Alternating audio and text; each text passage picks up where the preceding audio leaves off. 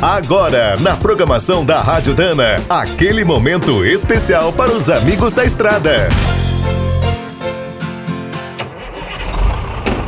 Está começando mais um minuto do caminhão. Fique por dentro das últimas notícias, histórias, dicas de manutenção e novas tecnologias. Hoje vamos contar a história do caminhão anfíbio mais valente de todos os tempos. Lutou na Segunda Guerra e também serviu por aqui. Em 1940, com os combates já acontecendo na Europa, os Estados Unidos decidiram criar novos equipamentos para as Forças Armadas. Um dos trabalhos mais desafiadores foi projetar um veículo de carga que fosse capaz de andar em qualquer terreno e navegar em alto mar. Os engenheiros partiram de um bruto militar da GMC, com motor a gasolina 4.4 de 6 cilindros, câmbio de 5 marchas e tração 6x6.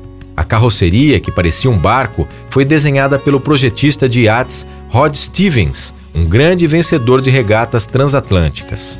A produção começou em 1942. Seu nome oficial era DUKW, mas acabou apelidado pelas tropas de DOC, pato na língua inglesa.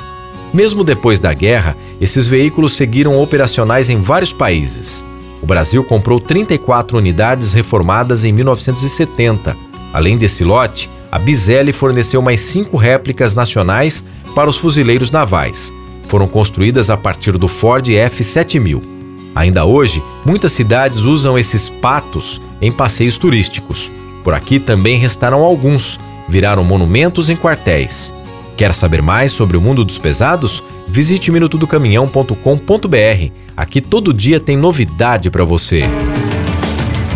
O Minuto do Caminhão é um oferecimento de Spicer e Álvaros, a dupla imbatível em componentes de transmissão, suspensão e direção.